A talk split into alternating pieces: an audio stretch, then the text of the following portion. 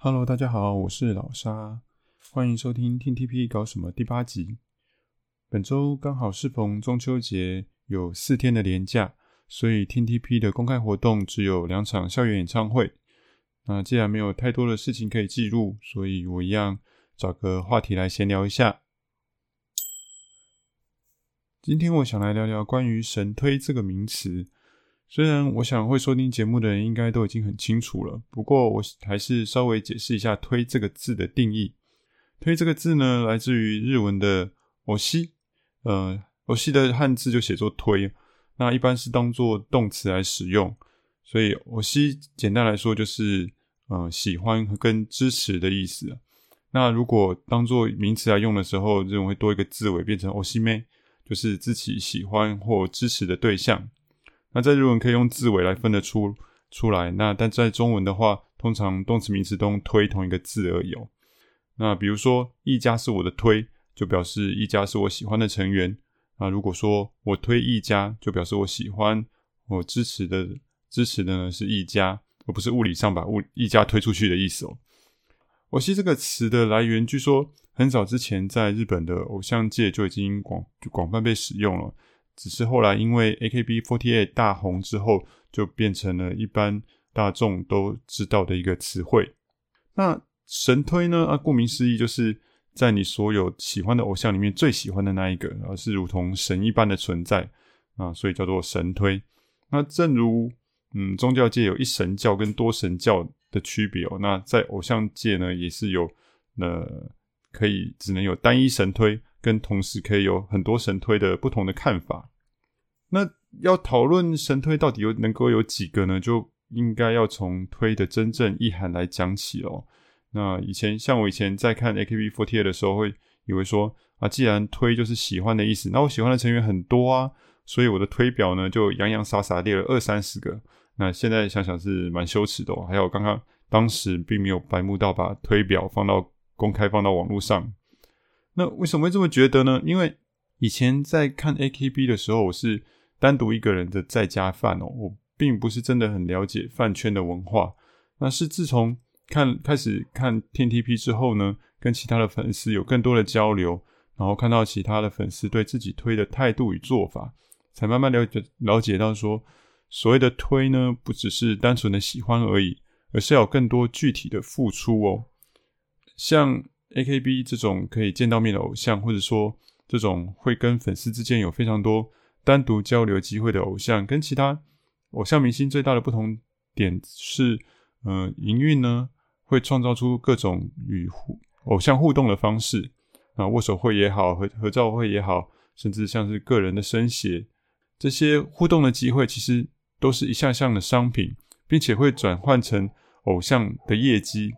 也就是说，你为偶像付出，会影响到偶你的偶像在这个团体中的地位，进而让偶像能够获得更多的舞台，那你也就可以有更多的机会可以见到你的偶像。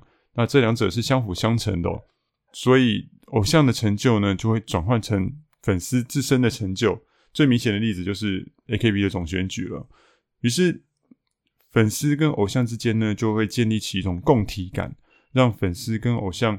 更加密不可分。那即使这是一种建立在金钱之上的商业关系，但是那种共感与互信的联系会让人很难以自拔哦。那因此，在这种定义之下，你对你的神、你的推的喜爱呢，转化成行动，那就必须付出金钱、时间还有心力。然而，一个人的金钱、时间、心力都是有限的，所以如果你认真对待你的每一个推，那是不可能同时推非常多的成员的，那更不用说是神推了。因为对神推这个你最喜欢的成员，必定你所付出的必定是最多的，会占据，而且会占据你能够投注在其他的成员上的资源。那一定是这样子啊，要不然怎么可以算是神推呢？就像嗯，我们常说太轻易说出口的爱不是真正的爱哦。那如果神推是的数量是一个很大的数字哦，那那绝对是假的哦。不过当然，这样的定义或许会给轻度的粉丝很大的压力。有人会觉得说啊，我就是没有时间跟钱啊，我只是想轻松轻轻松松放偶像，难道我就不这样我就不能有神推吗？那所以如果我们回到饭偶像的初衷，那无非就是想要从中得到快乐，还有得到愉快的经验。谁也不希望饭个偶像还要被人家指指点点的。所以，嗯，我想大家也不需要对那些轻易将神推说出口的粉丝太过于严格。毕竟，不是每个人都会那么认真的看待或是理解“神推”这个字、这个词所代表的意义哦。而且，每个人都有自己饭偶像的方式，就像我。以前也当了很久的免费仔啊，在家饭啊，那这都是个人的选择，也不需要太过于去苛责或是去嘲讽。毕竟不是每个人都有呃非常多的时间跟金钱去投入在饭偶像这件事情上面。如果有人因此会害怕其他粉丝的目光，而不敢去表现出对成员的喜爱，或是让说出“神推”这个词变成一个非常大的压力，其实这样对于不管是饭偶饭偶像的粉丝，或是对成员的本身来讲，也未必是什么好事哦。嗯，好，怎么讲呢？好像有讲跟没讲一样哦。总之，不论是一神教或是多神教，大家不要引发宗教战争就好了。嗯，那对我来说呢，其实到现在我还不敢说自己在 TTP 里面是神推谁哦，因为我自认为自己对偶像的付出还远远不到可以称为神推的程度哦，所以也许。我才是那个太过于在乎其他粉丝眼光的人吧。好，这就是我对神推的解释跟看法，不知道各位同不同意呢？那如果不同意的话，也请不要变得太用力。好，谢谢大家。好，接下来就请听本周的 TTP 活动记录。九月二十八日星期一，台北捷运呢跟提供呃服务旅旅游服务的网络平台 KKday 共同推出了一个。叫做 Metro Holiday Cross KK Day 的专属旅游平台。那这个平台呢，会挂在台北捷运购的 APP 上面。那这个 App 呢，这个活动呢，请特别请来了 Team TP 当代言人哦。那今天的中午呢，就是代言的记者会。那出席的成员有诗雅、品涵、小迪、雨晴、小晴、一家、刘家跟紫竹。刚好是三位捷运直达组跟三位放下我包组，还加上队长跟小迪哦。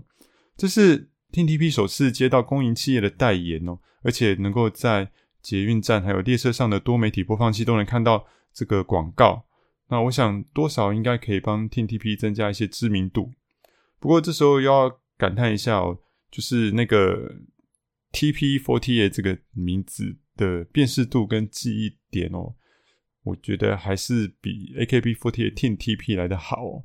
那因为大家一般人看到 AKB48 会觉得说，哎，这个日本来的团体怎么中文讲的这么好？只可惜，嗯，TP48 这个名字也只能跟着黑历史一起被封印了。九月二十九日星期二，嗯，官方 YouTube 呢上传了公演的片段的影片哦。大家看到标题的时候，本来非常的期待，但结果其实这个影片三组都各自有三十秒的长度，整个影片里面的剪接呢相当的花俏，变得没有办法真正好好去欣赏成员的舞蹈表现哦。结果看完之后反而感觉像是一个嗯短短的预告片的那种感觉哦，其实是有点让人家失望的。毕竟公演的演出这么的精彩，然后也很多人希望能够将。公演的影片呢，推广出去给其他人看，然后吸引更多人来关注 TTP 哦。结果营运只放出这样子短短的三段影片，其实大家都是很不满意的。不知道是不是后面还有机会能够看到更多公演的影片放出来？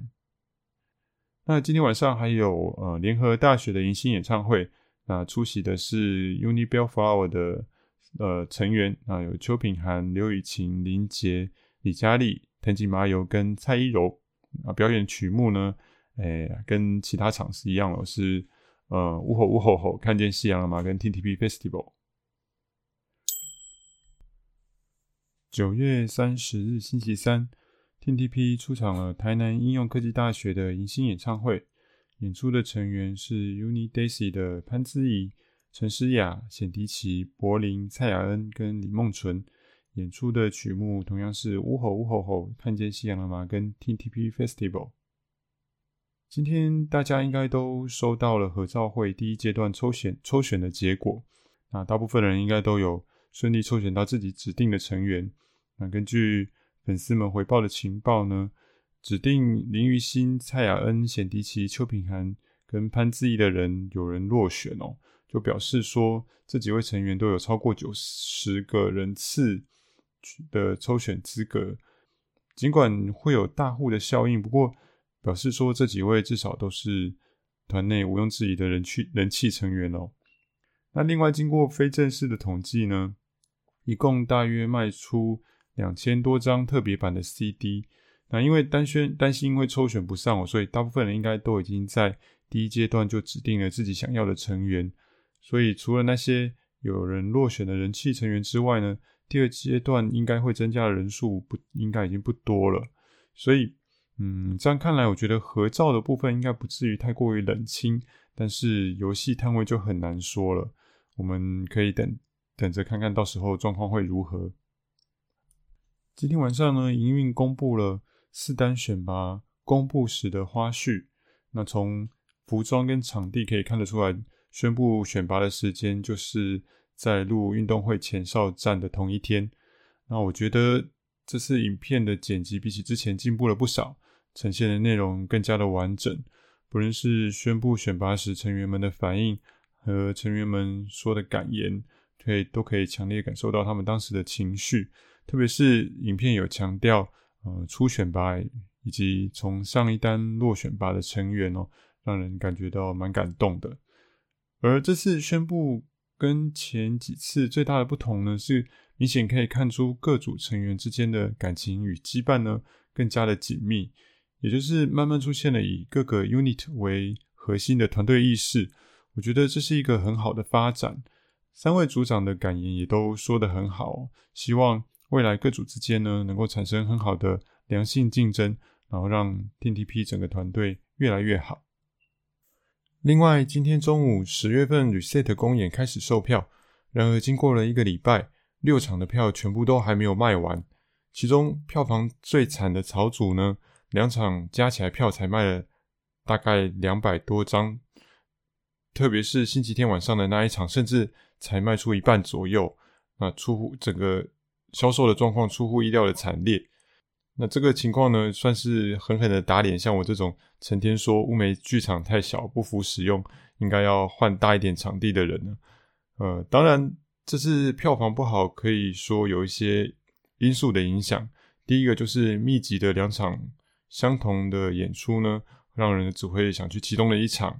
那另外就是最近售票的活动相当的多，包含了二周年的演唱会、生日会。还有大家为了要投入第一阶段的合照会抽选，应该都花了不少钱，所以在连续的六场公演里面呢，就必然会有一些取舍。但是不论什么原因让这次的售票状况这么的惨哦，那都是蛮令人难过跟担心的，因为这表示粉丝的基数还是太少太少了。对于未来如果想要提升公演的场次频率，或是换到更大的场地来说，都不是一个太好的现象。呃，作为 TTP 的粉丝，其实也是很难为哦。一方面会担心抢不到活动的票，另外一方面对于团体的人气一直起不来，也是相当的苦恼。不过对于粉丝而言，除了能够尽量购票支持之外，啊、呃，宣传啊，还有提升。团体的知名度呢，还是得要靠营运方面去努力了。十月一日星期四，《GO 捷运直达》第五集的播出，这集的主题是古亭站。呃，在这集之中呢，请留意介绍的食物都看起来很好吃，然后有穿插着用粤语和日语来介绍食物的名称，还蛮有趣的。只是比较可惜的是，其实这次介绍的食物呢，并没有太明显的在地的特色，而且，嗯，除了吃之外呢，应该在节目中要多想一些不同的企划和主题，不然如果都是一样的内容的话，其实担心观众可能会容易看腻。那就希望他们能够有一些不同的呈现跟突破。本周最后的三天，因为是放假日。啊，没有什么特别的事情需要记录，所以本次的节目就到这边。只是我一直很好奇，有多少人真的能够把每一集的节目听到最后？所以如果可以的话，麻烦听完节目的人能够给我一些回应，不论是到我的波浪上留言，或者是到 IG 传私讯给我都可以。那就麻烦大家喽。嗯，我们下周见，拜咪。